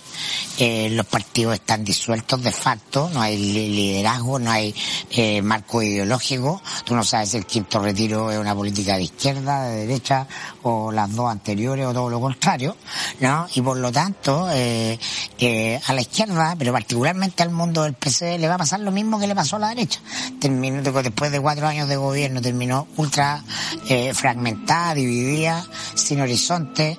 Eh, de hecho, el, diputado UDI, más UDI de todos, ah, el más eh, ortodoxo en torno al modelo, está diciendo que ellos podrían apoyar el quinto retiro sí a tales condiciones. Bueno, así está la cosa, pero vamos a ver este club de la pelea del conflicto instalado en el último reducto del poder vertical del siglo XX que es el Partido Comunista. El club de la pelea entonces ahí vinculado con el Partido Comunista es lo que nos planteaba Mirko Macari. Darío, una propuesta indecente. Una propuesta indecente. No se me ocurrió mejor título, eh, tanto por el título mismo, como incluso si uno se mete un poco en la trama, en esta duda, digamos, de Demi Moore, que se mueve para un lado, que se mueve para otro, y lo pienso en lo que debe estar viviendo, lo que ha pasado, y desde mi perspectiva, la ineficacia más finalmente de la solución que intentaron estructurar en torno al quinto retiro y al liderazgo en esa materia de Mario Marcel. el ministro de Hacienda. Yo creo que eh, es una propuesta indecente la que hicieron, ya, de quinto retiro. Eh, es una propuesta indecente porque es mala, no flota. No flota políticamente. En 24 horas, ¡pum!, se hundió. Eh, está enfermito. Entonces, eh, es una propuesta en ese sentido indecente. De hecho, es una propuesta, lo veíamos hace un rato atrás, antes, cuando estabas con, con el ministro George Jackson, cuando tú ves el listado que prepara, es todo pagar deudas, pagar deudas, pagar deudas, pagar Entonces, para eso mejor no lo hagas. Entonces, hay algo Nace ahí. muerta, como- Nace muerta. Nace para tratar, porque cuando tú escuchas eh, las intervenciones que hizo Pamela Giles, incluso la, la, la intervención que hizo Daniel Jau antes de, de viajar a Venezuela, y tú podrías decir, ya, ¿qué cosas van a decir? Que alguien me diga si algo lo que plantearon no es cierto, en el sentido que es una señal terrible, básicamente ayudar a la, a la misma, al mundo financiero, al pago de deuda, etcétera. Y pero lo más importante es que a la gente de la calle no le hace ningún sentido a los que quieren el quinto retiro. Entonces la alternativa era morir con las fotos puestas, me parecía una política media suicida, y efectivamente presionar y tensionar a la coalición a que no estén los votos para el quinto retiro. Pero esta idea del- de, de la propuesta que genera termina siendo una propuesta indecente y que seguramente ni va a flotar como propuesta, incluso aunque se apruebe, ojo, aunque se apruebe, eh, y por lo tanto sale evidentemente, al menos en esta pasada, bastante debilitado el ministro. Muy bien, sí, Manche. Manche había estado un poco más, ¿sí? ¿Está por el quinto retiro? No, me dice que eh, esa propuesta eh, no es la que flota. Como tú muy bien lo que habías acabado de decir, es una que se hunde. Manche Sí. siempre está jugando el límite. Siempre está en el límite. Muy amigo de Mirko. Vamos a hacer lo siguiente. Son las 11 de la noche con 53 minutos ya. Tenemos Padrino Awards esta noche. Tenemos las nominaciones, tenemos, sí, tenemos incluso a Cartuma ahí, la cabeza de caballo, Sí. que también tiene un premio especial el día de hoy. Así que hagamos lo que les voy a proponer. Hacemos una pausa. Mientras tanto nosotros vamos a las casitas y todo lo demás. Eh, al mayor también en su casa y lo que quiera. y al regreso vamos Mayor con va a preparar el desayuno y ya los Padrino Awards. Ya regresamos.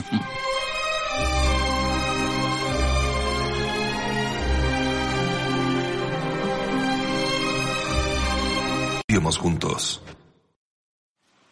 La mejor tecnología de Clínicas Implanet en manos expertas. Sus profesionales sumados a la más moderna tecnología hacen que tu nueva sonrisa sea perfecta. Llama al teléfono 22-759-0909, 22-759-0909 o visítalos en www.implanet.cl en Iquique, Calama, Copiapó, Las Condes, Vitacura, Providencia, San Miguel, Maipú, Puerto Montt y próximamente en Santiago Centro. Además recuerden que la sucursal de Clínicas Implanet en Tabancura, ubicada en la calle Tabancura 1091, cuarto piso, oficina 433, está disponible para atender a todos los pacientes de Vitacura y Las Condes. Clínicas Implanet, líderes en implantología y odontología general. Señoras y señores, de esta forma comenzamos el momento más solemne de la noche, los Padrino Awards.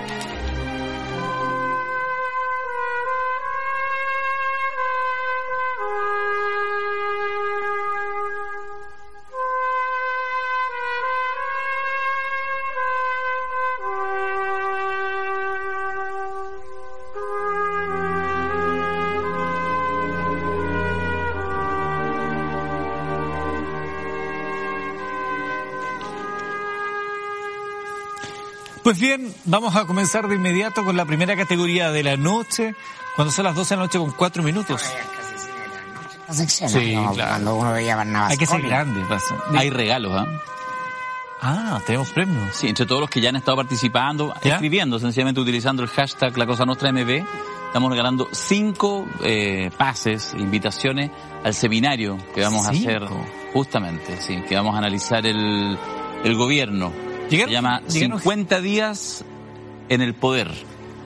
Y preguntamos, ¿Michael, Sony o Fredo?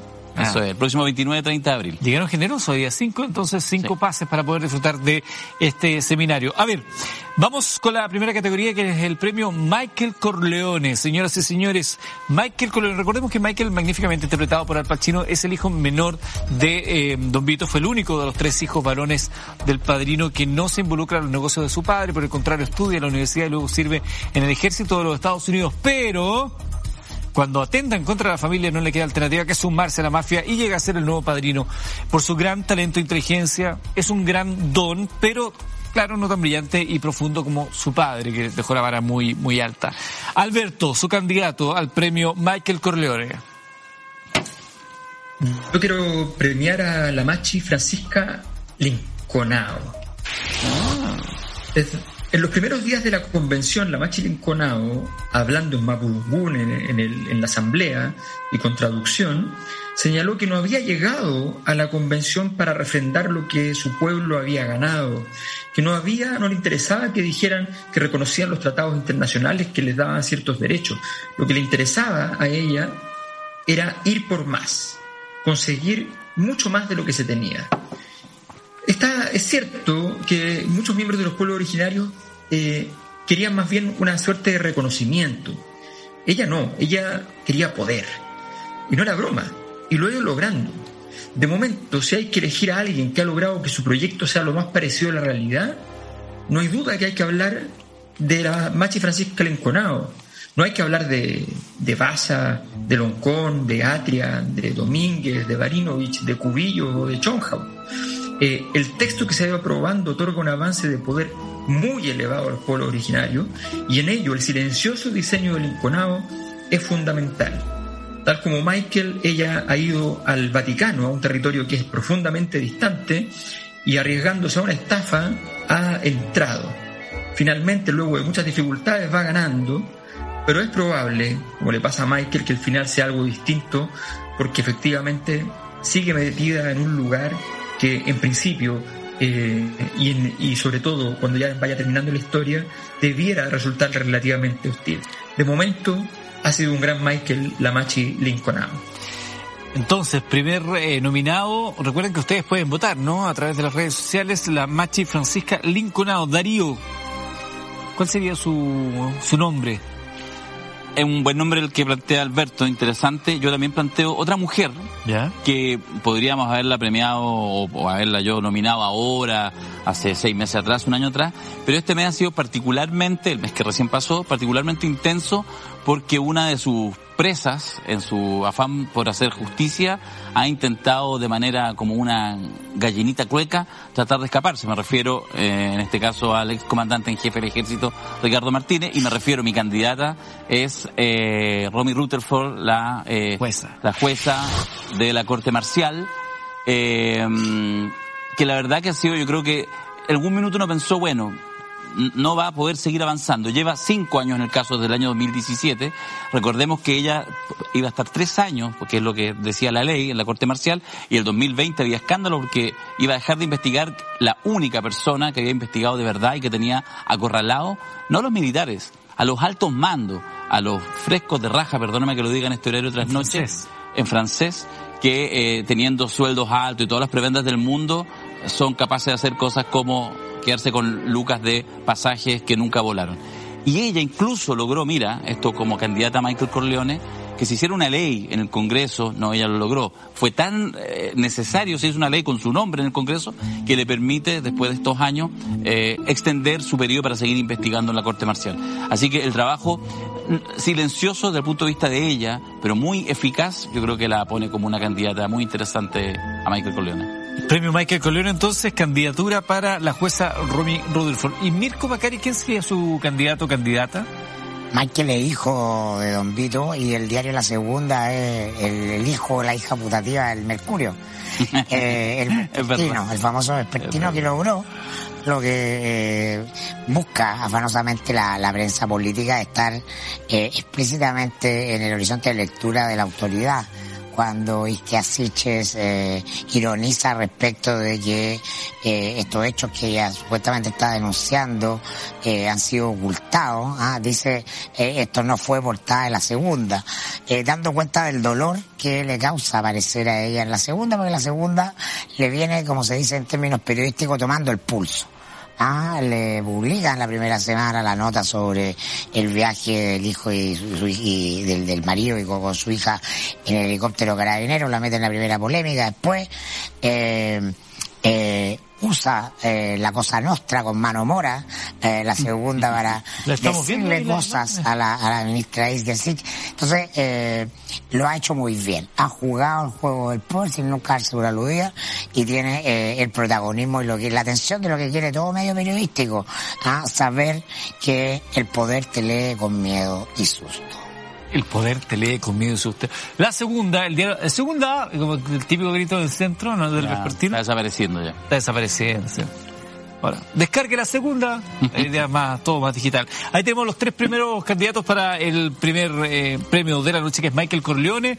A través de nuestro Twitter, usted puede entrar y votar. Cinco minutos tendrá para votar en esta categoría. Mientras usted lo hace, en nuestra cuenta de Twitter, insisto, arroba mentiras la red, nosotros vamos a la segunda categoría de la noche. Ya volveremos sobre el resultado de esta primera.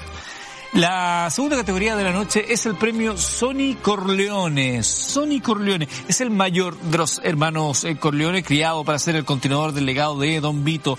Valiente y corajudo, un hombre de acción y de armas tomar, pero esos atributos también lo eh, cegaban, eh, impidiéndole ver el panorama más completo. Era un buen táctico, sí, un buen táctico, pero un mal estratega y siempre permitió que la pasión lo cegara. Fue así como termina acribillado en un peaje. Darío, Mi candidato eh, surge como un nombre mm, secundario, pero relevante, eh, en toda la mm, trama de eh, este primer mes de Isquia, del que recién hablábamos. Me refiero al subsecretario del Interior, Manuel Monsalve. Manuel Monsalve, eh, exdiputado, eh, con muchas habilidades buenas, blandas, ha sido este subsecretario que ha destacado. Todo el mundo, moros y cristianos, lo han anunciado qué bien lo hace Monsalve, porque de verdad lo ha hecho bien, mientras, por ejemplo, en el primer problema de Isquia en el sur estaba acompañado el subsecretario Crispi, etcétera, cuando tuvieron, no pudieron entrar a Temucuicuy. ¿Dónde estaba Manuel Monsalve? En la moneda, en Santiago, poniendo paz, poniendo tranquilidad.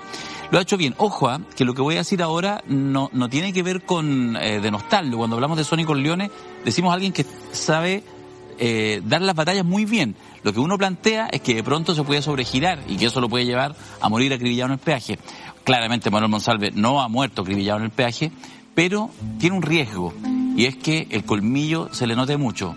No hay pecado en política con que se te vea el colmillo, pero tiene que tener cuidado porque lo último que hizo, lo comentamos un par de días, fue incluso salir a apoyar a la ministra y eso no se ve muy bien. Entonces me parece que es un candidato, habrá que ver la evolución del personaje, pero puede ser perfectamente un Sónico Leone que de repente encuentre que puede ganar todas las batallas y no, no se ganan todas. primer candidato entonces para el segundo premio de la noche, que es Sonny Corleone. Mirko Macari, ¿quién sería su candidato para este premio? A esta altura, mediados de, de abril, eh, mi candidato, después de más de un mes de guerra que ha remecido al mundo para en, en, en el frente ruso, ¿no? en el frente oriental, la, la guerra de, de Ucrania, es Vladimir Putin, ¿no? Había un general argentino eh, para el conflicto con Chile el año 78 que decía eh, empezamos la invasión eh, a Santiago a las 9 de la mañana Ajá. y a las 12 me estoy tomando un pisco sour en Viña. ¿no? A esta altura, eh, mediados de abril, Vladimir Putin ya se hacía sentado ah, tomando vodka ahí en, eh, en el centro de la capital ucraniana en Kiev y no hay nada de eso. Ah, eh, tuvo que retroceder, eh, tuvo que reconfigurar el alto mando de, de su ejército, eh, esta banda, esta manga de, de los denominados nazis, drogadictos ah, y delincuentes que eran los líderes ucranianos, están más fortalecidos, que, están más fortalecidos que nunca y por lo tanto a esta altura está claro que eh, fue pésima eh, la estrategia de eh, Vladimir Putin respecto de Rusia, que está muy ahogada económicamente, eh, porque eh, se desató una guerra económica que él no tenía contemplada. Murió en el peaje, yo diría, del punto de vista político, aunque terminé quedándose con la zona del Donbass. Vladimir Putin, entonces, segundo candidato para el segundo premio de esta noche, que es el premio Soli Corleone. Se suma al subsecretario Manuel Monsalve, que es eh, la propuesta de Darío. Alberto, ¿a quién propone usted para eh, Sony Corleone? Yo propongo a la ministra de la Mujer y la Equidad de Género, Antonia Orellana. Eh, estoy pensando en ella fundamentalmente porque tiene esta pulsión, esta pasión de, de luchar contra las injusticias que tenía mucho Sonny. Sonny era un tipo que que quería, que cada vez que veía una injusticia él quería remediarla, y no remediarla en lo corto, sino que además evitar que nunca más ocurriese. Eh, y, era intempestivo en eso. Bueno, la ministra Orellana ha demostrado que ella es intempestiva, que ella es pasional, que lleva la pasión por delante. La ministra hizo noticia los primeros días, pero los primeros días, o sea, las primeras horas del gobierno de Gabriel Boric, cuando hace toda una operación para bajar al padre, el sacerdote Felipe Berríos, del proyecto al cual había sido invitado por el ministro de la Vivienda, Carlos Monte, eh, y ella entonces sale a señalar que eh, y, que hay dentro del movimiento feminista hay mucha reticencia a ese nombre porque se entiende que es un jesuita de alto rango que tenía que estar informado respecto a las situaciones de Renato Poblete que después le terminaron en, su, en su caída política y que por tanto eh, no era alguien que eh, realmente estuviera dispuesto a enfrentar eh, los abusos. Y, allí ya se marcó la primera, la primera etapa. Pero esto le ha pasado a cada rato. La verdad es que es algo que no, que no, no se detiene. Eh, ha sacado declaraciones como eh, a veces siento que los portonazos duelen más que los femicidios en alusión a las coberturas de prensa que tienen los portonazos. también como ministra, siendo ministra de la Mujer y la Equidad de Género, se ha autodenunciado como alguien que tiene en Casa de Herrero Cuchillo de Palo a través de un tuit donde ella muestra un diálogo que tiene con, su hijo, eh, donde ella dice, ¿quién desordenó? Y el muchacho, el niño le dice, yo. Eh, ¿Y quién ordena? Y el hijo le dice, tú. Y ella escribe después, en Casa de Herrero, tres puntos, los puntos suspensivos. Eh, tan pasional, tan pasional que siendo una hincha furibunda de Colo Colo, eh, inmediatamente eh, que, que, ve eh, el desarrollo, las capacidades que está demostrando en Colo Colo Solari, dice, ministra, dice por Twitter, ah, Pablito Solari, nacionalicémoslo. ¿Ah? Está bien, un hincha lo dice sin ningún problema, pero una ministra una ministra, eh, es un tema, por de pronto, supongamos que eso fuera posible, supongamos que eso fuera un camino viable, bueno, son cosas que no se dicen hasta que se hacen porque te pueden, ahí es la típica jugada que hacen las otras elecciones que los convocan para ponerlo un minuto y, borrarlos del mapa. Eh, de un posible, entonces, es una mujer pasional que como Sonny Corleone anda luchando por sus causas, pero no mide las consecuencias. Ahí tenemos entonces el tercer nominado, sería nominada la ministra Antonio Orellana junto a Vladimir Putin y el subsecretario Manuel Monsalve. Antes de avanzar, vamos a ver el resultado de la primera votación, el premio Michael Corleone. Y tenemos un ganador, claro, pero por amplia mayoría, la jueza Rutherford es la, la ganadora, más del 70% de las preferencias. Más atrás queda la Machi Linconado y en último lugar, lamentablemente, Mirko Macari, tu propuesta mediática de la segunda. Entonces, la jueza Rutherford... Créeme, es... que a la segunda no le importa. Voto para Darío, entonces. Darío la hace de nuevo. No, pero solamente soy intérprete de. Darío ríase, búrlese nomás. ¿Ah? Ríase. No. Grítele, el gol en la cara. Es que el triunfo no es mío, es de la ministra. Y, y, si es que lo está viendo, le cuentan, de verdad, toda la admiración, nada más, ¿qué se puede decir? Bueno, en la segunda categoría, el premio eh, eh, Sony Corleone ya está en Twitter para que usted también lo pueda eh, votar. Así que yo también ahí lo acabo de retitear, por si usted lo quiere ver, me cuenta que es arroba Silva con una sola S. Tercera categoría de la noche es otro premio muy importante y es el premio Fredo, o antipremio, como llaman algunos, ¿no? Uno de los personajes más controversiales de la saga de El Padrino, en un mundo de astutos sobrevivientes, Fredo, el hijo del, eh, del medio, de Don Vito, del medio y del medio tonto también, eh, lo peor es que no lo sabe, o lo sabe y no quiere aceptarlo. Por eso tiene una ambición desmedida para sus eh, escasas eh, capacidades. Vamos a ver quiénes son los candidatos entonces para este premio Fredo. Mirko Macari, su candidato o candidata. Mi candidato a la luz de lo que viene pasando esta semana de manera evidente el ministro de Hacienda Mario Marcel, ¿no? Un, un hombre dotado con muchas habilidades técnicas, eh, un gran banquero central, pero que sin embargo como eh, ministro de Hacienda de un gobierno que se sustenta en una base de apoyo de, del mundo que se sustenta, ¿no? Eh, está chocando contra la realidad. Eh, a mi juicio, el primer y gran error de eh, Gabriel Boric fue a partir de que electo, ¿no? Eh, salir diciendo que se va a oponer al quinto retiro. Eh, el quinto retiro es eh, un sentimiento en el, en el pueblo chino, en la calle. Y eh, un sentimiento como lo es Colo Colo para Darío, como lo es la U para Alberto. Ah, no tiene que ver con lo, con lo Más que una pasión. Más Un que una- sentimiento. más que una pasión, un sentimiento. Y entonces eh, el ministro cree que eh, Boric necesita eh, un poco de orden, dar alguna certeza al mundo económico que él es la figura eh, que va a poder impedir entonces estos quintos, estos retiros, no, porque viene el quinto y van a venir otros más. Eh, y al poco andar, ¿no? El gobierno se juega todo su capital en oponerse. Se dan cuenta el día lunes que eh, en la noche que esto eh, no, no flota, no, no, no flota la posición y por lo tanto tienen que salir a buscar una alternativa intermedia que es peor, como lo dijo eh, Darío, porque eh, se entiende y se lee muy mal en función de lo que la gente estima que es el derecho sobre su plata hacer lo que se le ocurra con su plata. Y en ese sentido, eh, el gobierno enfrenta su primer gran problema, problemón político, eh, y, el que, y la tontera del ministro Marcel de no comprender el contexto, eh, porque ya no estamos en los 30 años. ¿Ah? Eh, no estamos en el contexto de la supremacía de las razones de los técnicos y de los economistas. Y ese contexto no lo ha comprendido. Y muy probablemente vamos a seguir viendo cómo el ministro se desangra lentamente, como ya se desangró esta semana al tener que ceder eh, ante esta alternativa que no deja contentos ni a Moros ni a Cristiano, que es el retiro que vino a defender acá el ministro Jackson. Ministro Mario Marcelo, entonces, primer candidato al premio Fredo de este mes. Alberto Mayor, ¿quién es su candidato o candidata? Bueno, este es el premio más complicado, este es el, el- el premio del miedo. Recordemos que antes, justo antes de irse el ministro Jackson, estaba preguntando si, si, si, si, tocaba premio de la Cosa Nostra y claramente se refería al temor a- de todos los políticos, el premio de Fredo.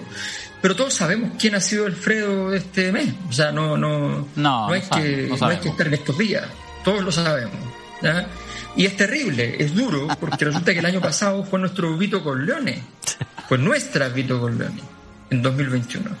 Y en cosa de un par de meses, porque el síndrome de Fredo empezó igual antes del 11 de marzo, todo ha cambiado. No. Igual que Fredo, igual que Fredo, quería un cargo para el cual no estaba preparada. Upa. Su, su tesis de una ministra cercana a la gente eh, era una tesis equivocada. Su gracia no era eso, su gracia era que era fuerte, poderosa. Se llama Isquia Siches. Ah, no. Y que Su gran fortaleza era que le había ganado a Piñera, a Mañalich, a París. Íbamos tan bien. Pero, pero ¿qué pasa? ¿Ya? Se preocupa de responder a las críticas por la ropa que se compró, porque le sacaron una foto en un mall, porque se concentra en ser más mamá en términos comunicacionales que ministra, establece una, una agenda de diálogo sin saber las condiciones para que ese, ese diálogo prospere, se declara a sí misma poco poderosa, es la ministra del Interior. Eh, critica a los medios porque siente que esos medios son tan poderosos contra ella. Igual que Fredo, finalmente, para coronar todo esto, no entiende su rol en una reunión. Recordemos a Fredo en Las Vegas, que no entiende cuál es su rol en la reunión y pretende defender a la contraparte de su familia. Bueno, ella en la Cámara de Diputados no entiende que está yendo a ver a otro poder del Estado, está en una reunión oficial entre dos poderes del Estado, ella como la máxima autoridad de los ministros. Es una reunión muy importante y se, y se manda un discurso que, que efectivamente es un discurso para, para una asamblea, para pararse arriba del cajón y hablarle a 500 personas eh, en un evento que no está siendo transmitido por televisión ni por nada. Está listo el titular Eso mañana es. la segunda. Mayol, Isque Alfredo. Está listo, ¿no? Eso es Michael. Bueno, esa es la, esa es la situación. El, Ok. el Fredo para mí es Isquiasiches. Segunda candidatura, Asiche se suma a Mario Marcel para el premio o antepremio Fredo. Darío. Me preocupa mis compañeros. Isquia uno, Mario Marcel, ministro, llevamos recién un mes de gobierno. ¿ah? Así que no puedo poner un ministro. No puedo poner un ministro, aunque hay candidatos.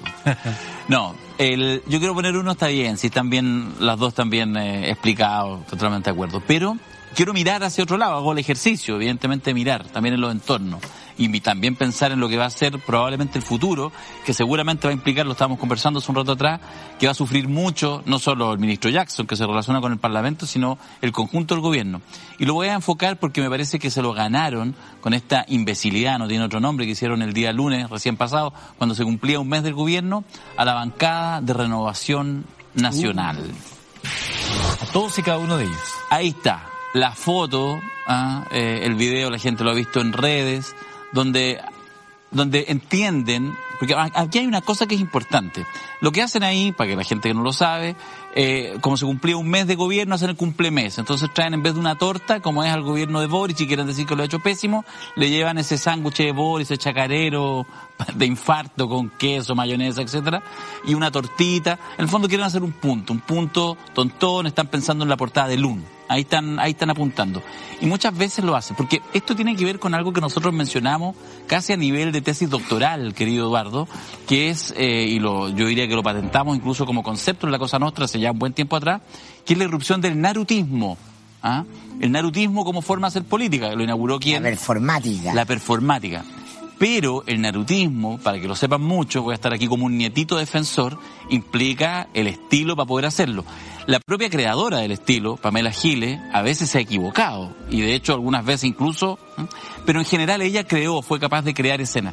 Esto no es una escena, esto es un mamarracho. ¿ah? Eh, y como esto vamos a tener muchas más. Eh, de hecho, hoy día, eh, Eduardo, tú lo viste, estaba el diputado Gaspar. Rivas Gaspar Rivas, con un monito de no sé qué. Entonces, esta idea, sobre todo de los diputados y diputadas, claro, la doctora, no, no la quería mencionar, la doctora Cordero, porque sé que tiene sentimientos involucrados ahí, Eduardo. Con, Mirko, que son compañeros de radio. ya no está en la radio.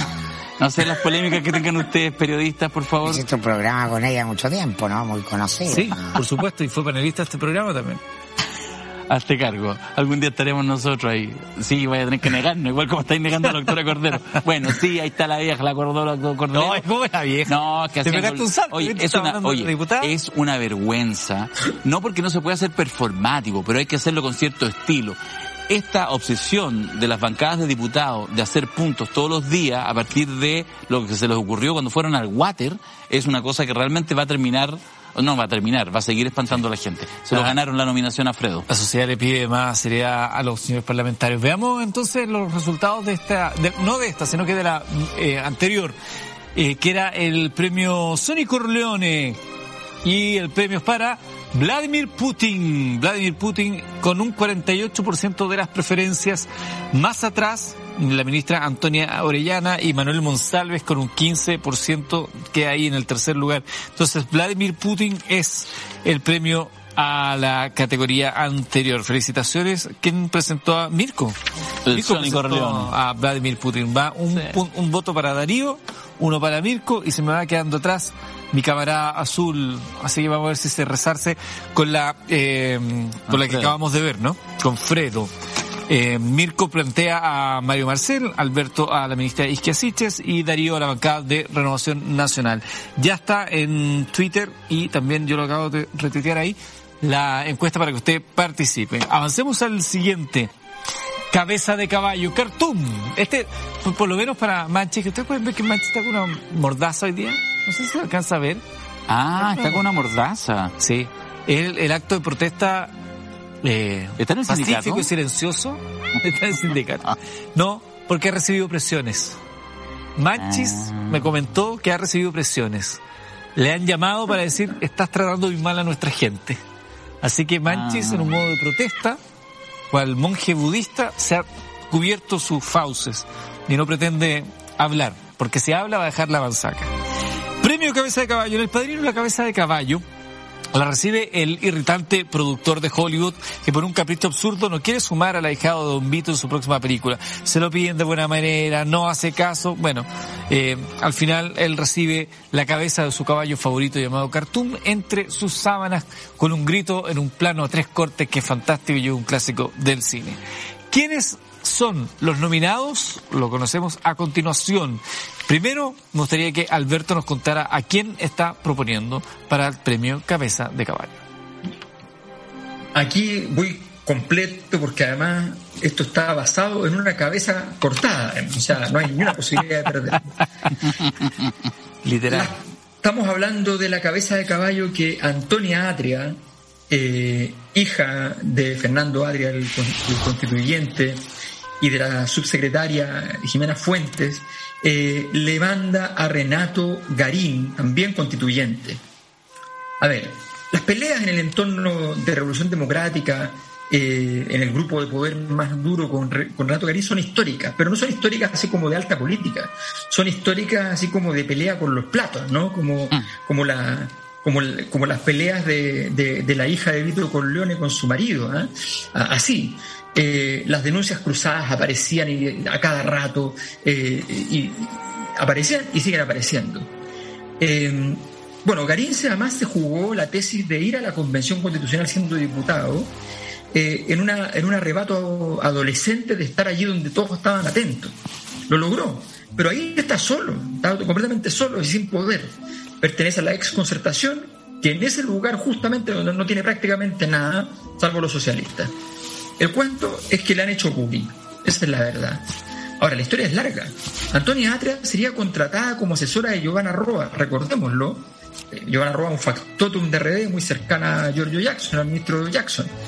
Eh, no había ni siquiera terminado la carrera de Antonia Atria para esto.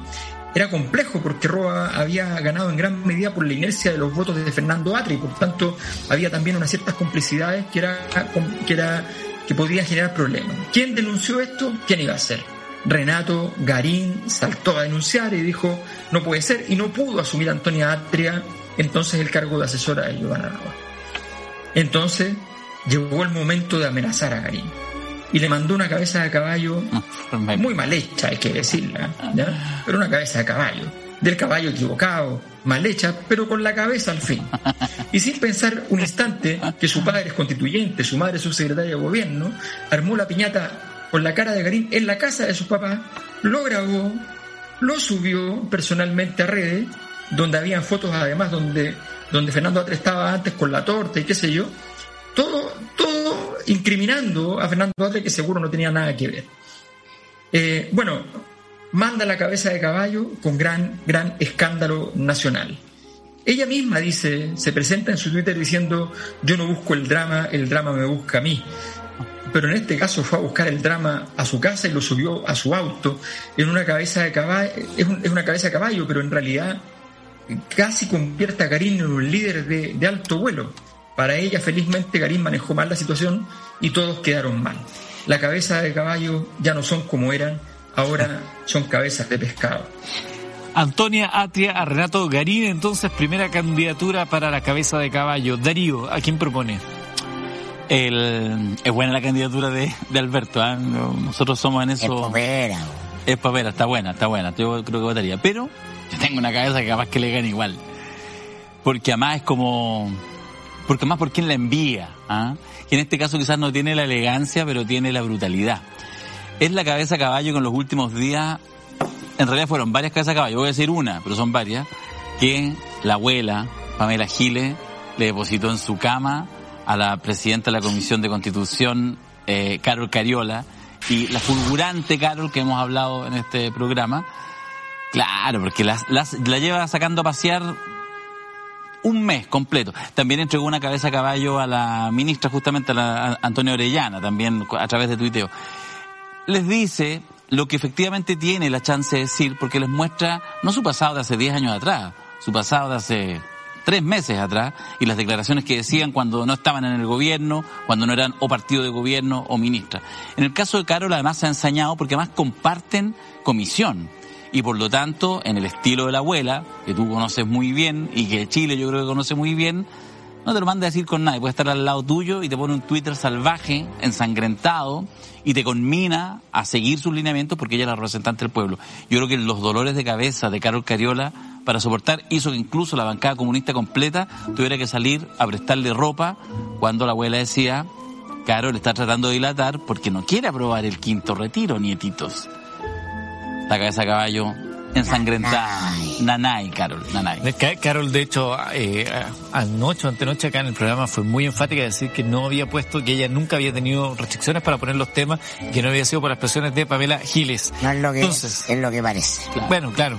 Darío entonces presenta a Pamela Giles eh, entregando la cabeza de caballo a Carol Cariola. Y Mirko.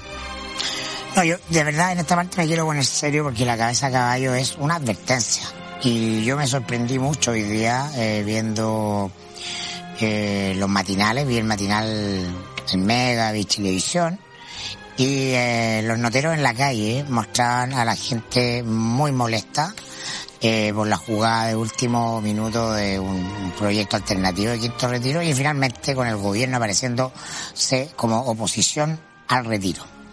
Eh, y la cabeza de caballo se la mandó el pueblo, la gente ahí a micrófono directo a Gabriel Boric. Mm. ¿ah? A Gabriel Boric, una señora, una joven, decía, trabajé por ti en silencio, voté por ti eh, con esperanza y me has defraudado. No, no, no nos defraudó. Eso es muy, es muy importante y es muy delicado. Ah, es muy peligroso porque hoy día eh, el único poder de cualquier autoridad radica en eh, la conexión con, eh, con la gente, con las masas eh, y la credibilidad. Eh, Boris gozó de una luna de miel eh, bastante bonita, eh, pero estamos en tiempos muy líquidos y muy febles, se evapora eh, con mucha rapidez. Y, eh, y, a mí me preocupa porque si la gente le quita el piso, el gobierno va a quedar como el jamón del sándwich entre la izquierda y la derecha en un conflicto social, político y económico eh, que viene arrastrándose hace varios años en Chile. Ah, desde antes del estallido, de partir del estallido con mucha fuerza y es la deslegitimidad de la política y la caída de la presidencia de la República. Entonces aquí hay, aquí hay una cuestión seria que eh, Boris tiene que tomar en cuenta. Es un error garrafal político no económico. Yo no niego que el, retiro va, va a ser un factor más de inflación, pero no hay posibilidad política de oponerse al quinto retiro. Lo planteó Giorgio Jackson acá, yo creo que ahí está el error de diagnóstico. No, dijeron o quinto retiro, inflación y todo lo que viene, o lo que nosotros queremos, reformas estructurales. No pueden haber reformas estructurales si el gobierno no tiene popularidad los parlamentarios no van a seguir a nadie que no sea popular. Y para ser popular hay que hacer ciertas cosas en este momento que la gente pide como un sentimiento. Ok, Ahí están los tres, eh, las tres candidaturas para el último premio de la noche, que es Cabeza de Caballo, Antonia Atria a Renato Garín en la propuesta de Alberto Mayol, Pamela Giles a Carlos Cariola en la propuesta de Darío y la gente al gobierno, al presidente Gabriel Boric en la propuesta de Mirko. Subimos esa encuesta ahora ya a nuestra cuenta en Twitter, pero antes les cuento que en el premio Fredo Corleone, el triunfo es para la bancada de RN con un 58% de las preferencias. La bancada de Renovación Nacional Nacional entonces es quien se lleva este triste premio. En segundo lugar queda Isquiasiches y muy atrás Mario Marcel. Por lo tanto, es Darío que nuevamente da la campanada. Ya tiene dos aciertos el día de hoy. Darío, Mirko tiene uno. Es mi conexión ineludible con el pueblo. Es un, un tufillo soberbia, Quiroga. Mm, sí, puede ser. He estado escuchando muchos discursos de Pamela Gil estos últimos días viéndola en el Parlamento. Y a esta altura le está mandando una cabeza de caballo a sus compañeros. Usted es como... No, no, no. ¿Qué tenés? yo jamás sería eso. Sumamos entonces el último, ahí ya lo hemos subido en nuestra cuenta de Twitter, quien lleva el premio Cabeza de Caballo. Les recuerdo que los nominados para este premio es Antonia Atria, que se la envía a Renato Garín, Pamela Giles a Carol Cariola y Mirko Macari señala que es la gente, el pueblo, al gobierno en la figura del presidente Gabriel Boric. Últimos minutos para votar en Twitter, la cuenta es eh, arroba mentiras la red. Lo pueden buscar también en arroba fuentesilva con una sola S, que es mi cuenta en Twitter. Y con el, utilizando el hashtag, la cosa nuestra MB, para los que no lo escucharon, con todos los que participen. Mañana en la mañana vamos a hacer el sorteo de cinco entradas para el seminario de la Cosa Nostra. ¿Cuándo es el seminario? El 29 y 30 de abril, justamente cuando se cumplen 50 días de gobierno, nos pareció un tiempo prudente. Vamos a presentar la encuesta de la Cosa Nostra. Bueno, ese es el gancho La principal. primera encuesta con este nuevo Viene una encuesta Sí. midiendo al gobierno, midiendo la popularidad del presidente, los ministros y otras sorpresas que prepara Alberto Mayor. convención también. Convención. Sí, también, convención también. resultado También. del plebiscito. Preguntan acá si es un eh, seminario presencial o Virtual. online. No, virtual. Vamos a tener ahí diversos eh, analistas y vamos a analizar los primeros 50 días de gobierno, por eso la encuesta va a ser uno de los insumos, mirándolo más allá, obviamente, lo que pasa en las cuatro paredes Pero la de la encuesta moneda. la Cosa Nostra es la verdad verdadera. Ya está, ya está demostrado. Es la encuesta, disculpa, hicimos el cálculo, es la encuesta más precisa en las últimas mediciones de cinco elecciones, es la más precisa de todas. Así que hay que Haciendo atención. Y, me dejas, pro- Eduardo, un- dar un pequeño anuncio. Sí, claro. Que la, la Cosa Nostra ya tiene facultad. Facultad. Hemos abierto un- una facultad para estudiar, para estudiar. Eh, formación de alto nivel. Eh, y tenemos en este momento, si ustedes entran a www.lafacultad.cl, estamos, estamos ofreciendo un, un diplomado que parte la próxima semana en transformaciones sociales. Si quieren revisarlo, quieren preguntar, mañana hay reunión abierta a las 7 de la tarde.